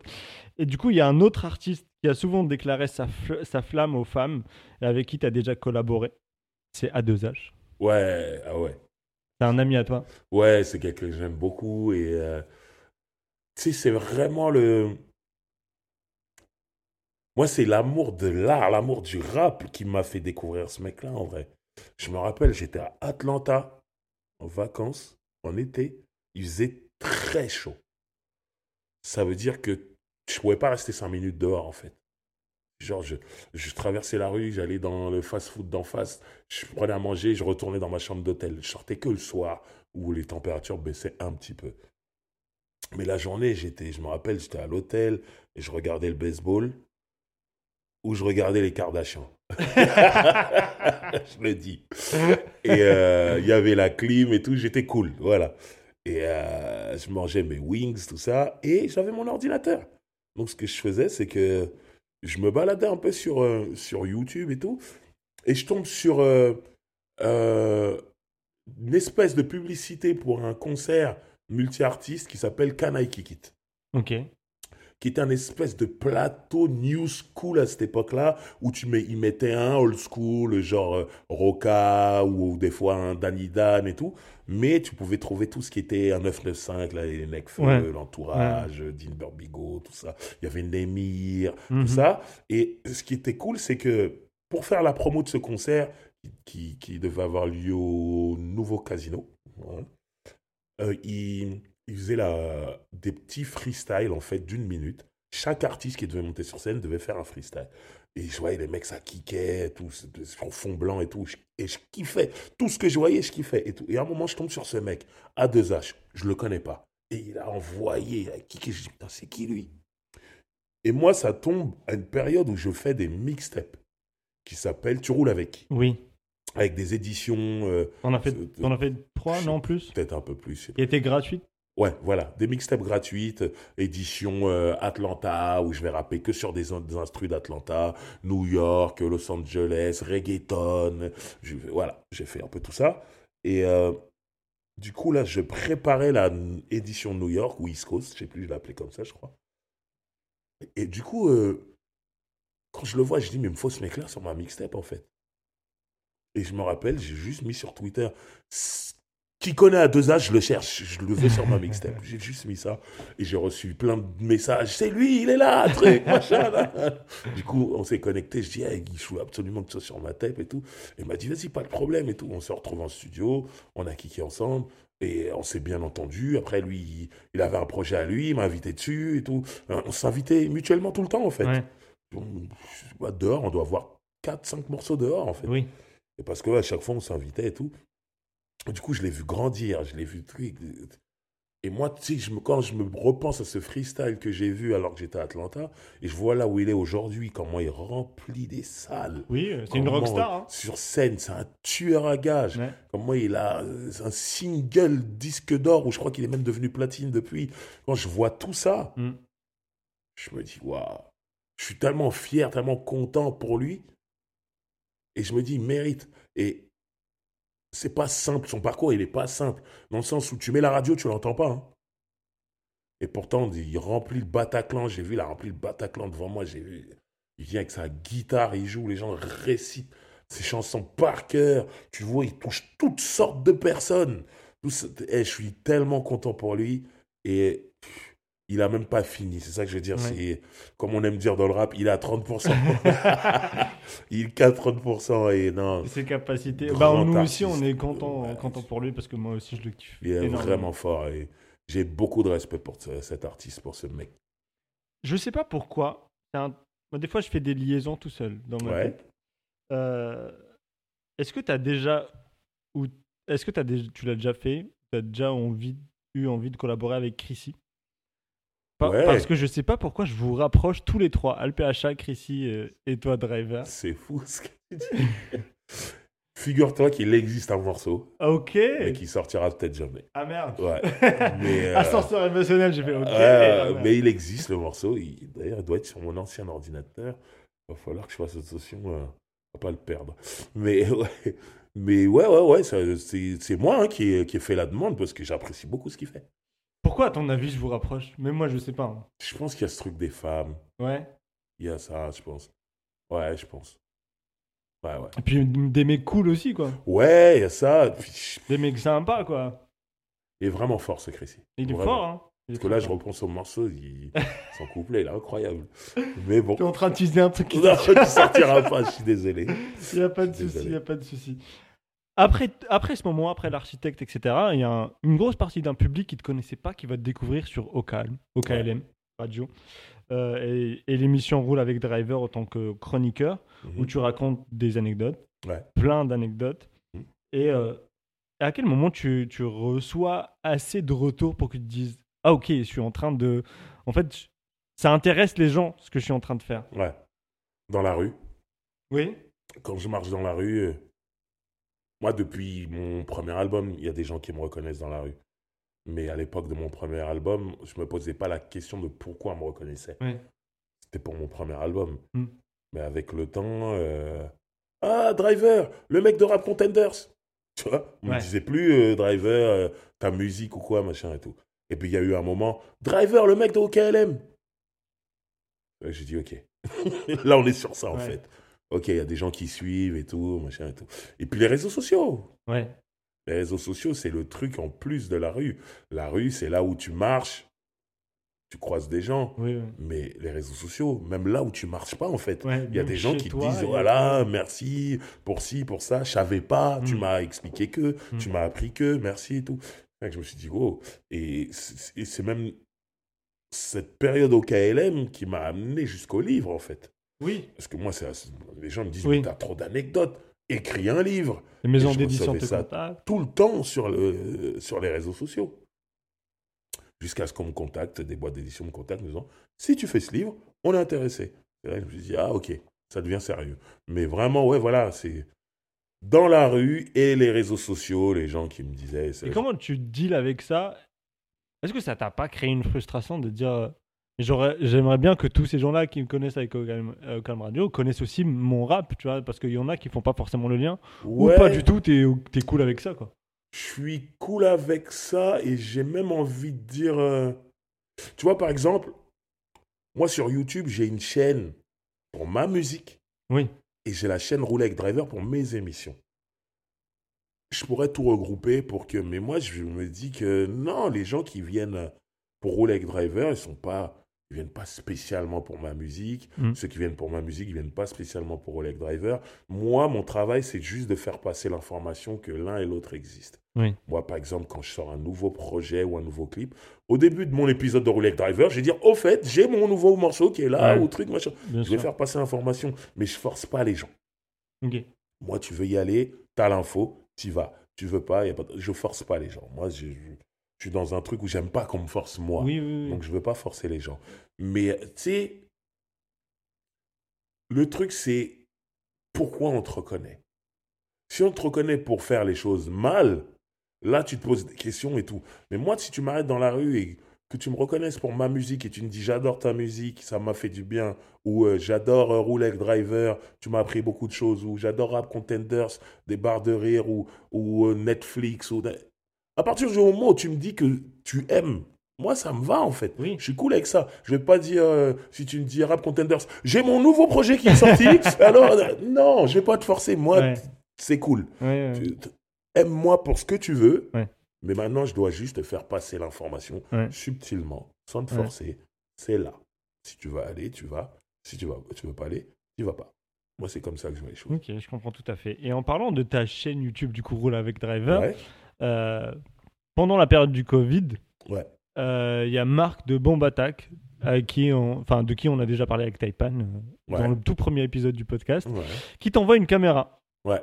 Et qui te dit Bon, driver, fais-le en fait. Il me connaît par cœur, le, truc, c'est qu'il me connaît par cœur. S'il m'envoie pas cette caméra, jamais je le fais. Et il le sait. lui, il me dit Tu devrais faire Rolex Driver sur YouTube. Et moi, les gens me l'ont demandé. Quand au KLM, ça s'est terminé, m'ont dit, ouais, mais driver, il euh, faut que tu continues au leg T'as laissé un vide. Voilà, ils m'ont dit, il faut que tu continues. Sauf que moi, quand au KLM, ça se termine, je te dis la vérité, j'ai besoin de souffler. J'ai pas envie de repartir sur des émissions, des programmes, tout ça. Tu sais, il y avait la sauce, Oleg Driver, c'était plusieurs fois dans la semaine, tout ça. Ça me prenait beaucoup d'énergie en vrai. Donc je me suis dit, il faut que je calme le jeu. Donc moi, quand on me disait, il faut que tu reprennes, j'avais pas spécialement envie ou je me disais plus tard. Et Marc m'a dit, il faut vraiment que tu le fasses. Et il a commencé à m'expliquer l'économie de YouTube. Ça m'a intéressé, mais honnêtement, j'allais pas le faire. J'aimais bien ma nouvelle vie où je respirais un peu, je faisais ma petite musique et voilà, euh, ma petite vie sans les médias, euh, au KLM, tout ça. J'avais vraiment besoin de souffler. Et comme il me connaît par cœur, il envoie la caméra, et là, il m'appelle, il me dit, voilà, dans un jour ou deux, tu vas recevoir une caméra. Tu n'as plus d'excuses. Fais. Et c'est là que je me dis, waouh, une caméra quand même. Bon, vas-y. Vas-y, je vais le faire. Et j'ai fait le truc le plus simplement possible, en fait, dans ma chambre. Je mets la caméra en face de moi, j'appuie sur le bouton, je, je me mets en face et je parle. Je suis tout seul un fou. je parle tout seul. Roule avec driver, les gens se rendent pas compte. Je parle tout seul. Il n'y a pas genre un caméraman derrière. je suis tout seul. Je parle tout seul. Bah, ça, ça m'intéresse. Parce que nous, on est curieux comme toi. Ouais. Et on veut connaître les coulisses, en fait. Ouais. Comment tu prépares l'épisode? Est-ce que tu penses le sujet avant? Est-ce que tu as un papier devant toi où tu as les, les grandes lignes? Tac, tac, tac, ou tu es en impro parce que T'as tout dans la tête. Est-ce que tu fais le montage tout seul? On va tout savoir. Alors, moi, à la base, il faut savoir que quand je les faisais à la radio, j'arrivais, j'avais juste les topics. je sais pas, on va parler de Snoop Dogg, on va dire. Aujourd'hui, on parle de Snoop Dogg. J'ai les débuts de Snoop Dogg. Euh, j'ai euh, de chroniques de Dr. Dre, euh, Doggy Style, Le Tribunal. c'est ça qu'il y a sur ma feuille ou sur mon téléphone. Juste des grandes lignes comme ça. Et je connais tellement l'histoire de Snoop Dogg que juste il y a marqué le tribunal, je vais te raconter toute l'histoire autour de son procès, tout ça, et du meurtre et tout ça. Voilà, voilà. c'est comme ça que je faisais. Mais la seule différence que j'avais, c'est qu'il y avait un ingé son en face, comme c'était la radio d'abord, et qu'en fait, je le regardais, je lui parlais, je le regardais lui. Donc je le faisais pour lui. Là, chez moi, il n'y a plus ce mec-là. Je le fais, je suis tout seul, je regarde la caméra et je parle. Mais je suis tellement dans ma matrice que pour moi, c'est les, les, les, gens qui vont regarder, ben, ils sont en face de moi en fait. Mm, mm. La caméra, c'est eux. Donc euh, je regarde. Maintenant, c'est la même méthodologie que j'ai gardée. J'ai mon téléphone. Alors, je regarde truc, intro. Boum, je vais faire l'intro. Bienvenue dans Rouler avec Driver, un jeudi de plus, un jeudi de trop. Là, C'est intro incroyable. Je fais mon truc. voilà. Après, bon, euh, les débuts. Euh, tac. Alors, il a commencé par enregistrer des mixtapes. Je le sais. Oui. Pour beaucoup d'artistes. Tous les premiers Rolex Driver, c'est des artistes dont je suis très fan. Donc je connais les histoires parce que les histoires m'ont toujours intéressé. Après, une fois que tout ça s'est épuisé, tous ceux dont je suis très fan, il y a ceux dont je suis un peu moins fan et de moins en moins fan, c'est ce qui va arriver. Là, je dois aller faire quelques recherches. Hmm. Je fais des recherches, des interviews, des trucs, des docus et tout. Je tombe sur des trucs, ah, je savais pas ça, tout. C'est même pas que je les note, c'est pareil. Euh, ah, je savais pas qu'il s'était battu avec un tel. La bagarre. Mais, tu vois, ce que j'ai vu, entendu ou lu, tout ça, machin, c'est déjà dans ma tête. Donc, juste la bagarre, je vais te raconter avec mes mots. C'est pour ça que on sent pas un mec qui lit un truc. Je, suis vraiment en train de discuter quand, quand je fais euh, rouler avec driver. Et je veux pas avoir le ton journalistique. Euh, en 1940, truc, il a fait ci, Non, moi, c'est on discute comme ça. C'est pour ça que je prends l'information, je l'enregistre dans ma tête et je la recrache comme si on était là en bas du quartier en train de discuter. Discuter, ouais, effectivement. Moi, c'est ça le but et c'est comme ça que je fais jusqu'à maintenant, en fait. Et le montage, tout ça, tu le fais tout seul Le montage, au début, il euh, faut savoir que tout ça, c'est la période du Covid, ouais. euh, des confinements. Donc, je suis dans un truc où il faut que je fasse tout tout seul. Hmm. Donc, je complète un peu, je m'achète un peu de matériel, machin.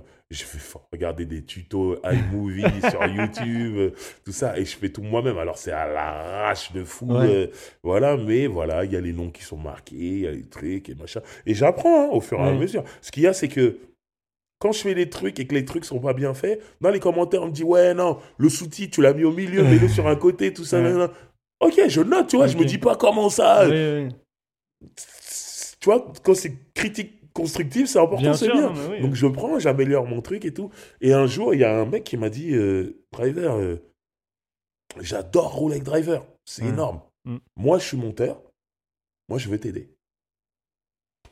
Ok, pas de souci. Et là, j'ai commencé à lui envoyer. C'est pour ça que les montages sont mieux actuellement et tout. Et c'est un mec qui m'aide et tout. Voilà, pareil, il y a un autre gars qui m'a dit ah, J'adore avec Driver. Moi, je veux faire tes vignettes et tout mm. ça. Voilà. Et mm. ça fait que je me retrouve avec des gens qui me filent des coups de main, vraiment.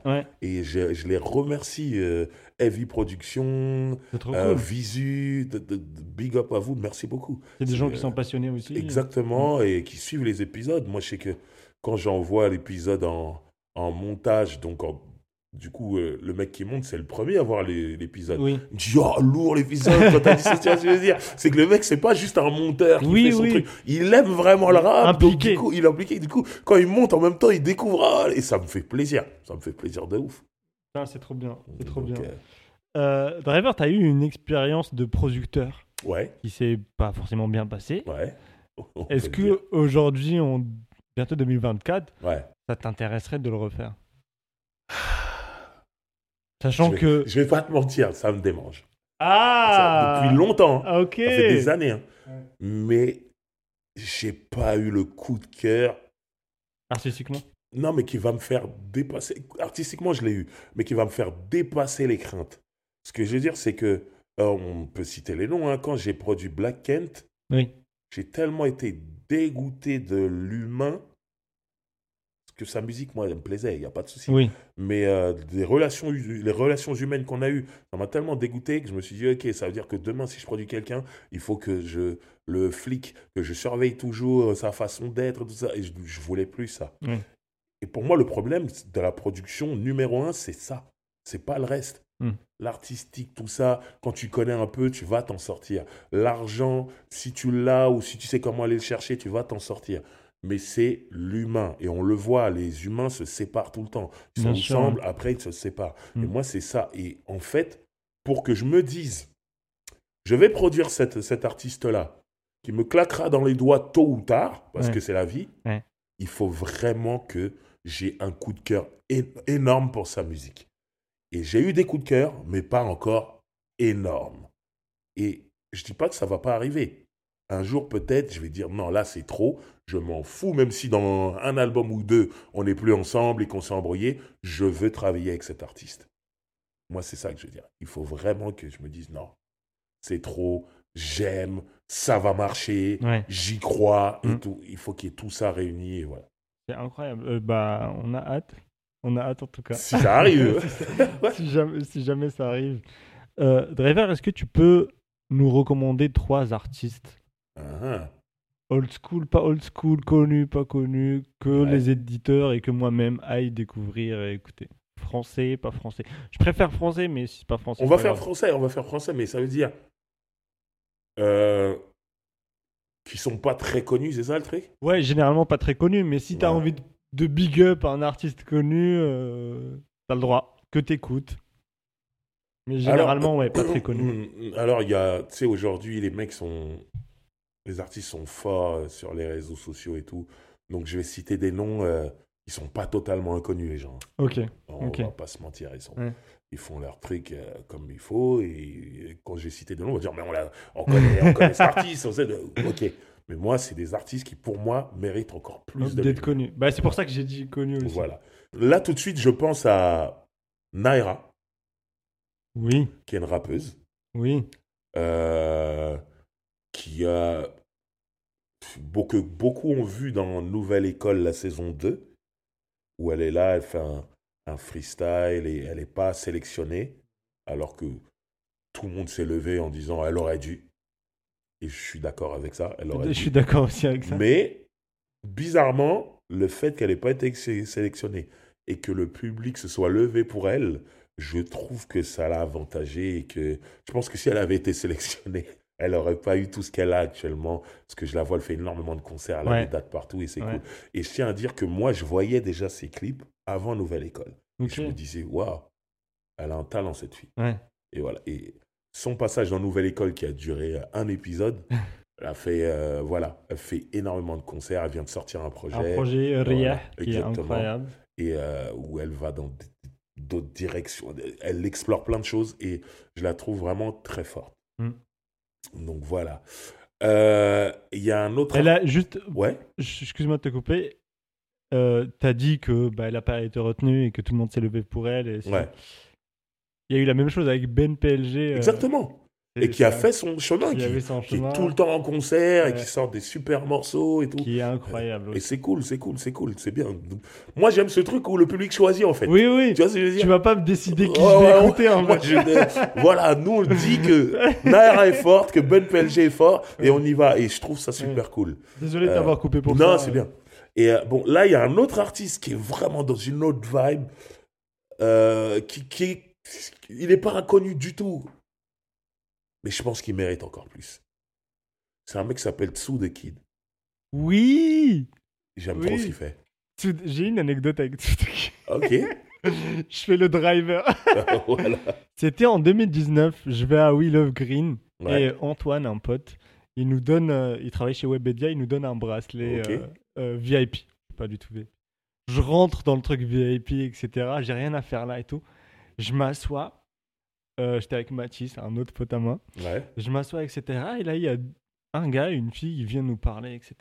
ah, moi je suis artiste. 2018 ou 2019, je sais plus.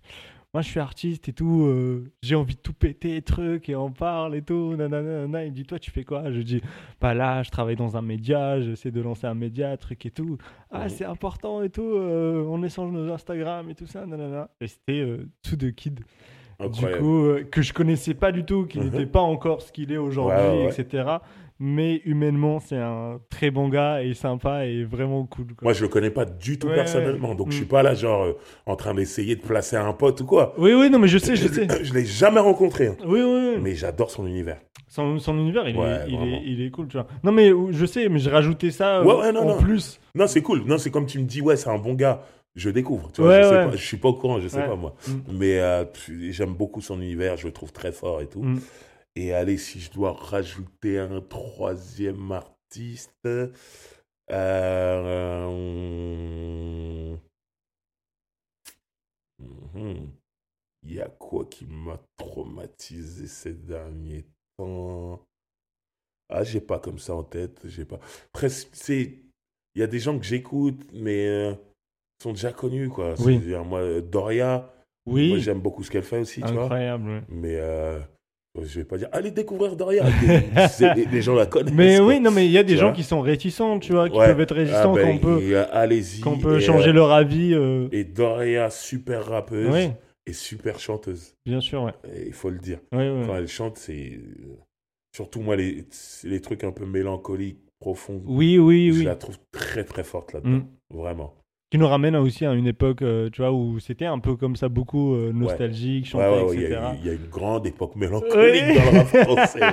Euh, fin des années 90, début des années 2000, il y avait, des, il y avait des trucs comme ça. Ok, ok. Donc, Naira Tsudoki, des Doria, que des artistes incroyables. Driver, on est arrivé à destination. Ok. Est-ce que tu as passé un bon voyage avec nous? C'était super.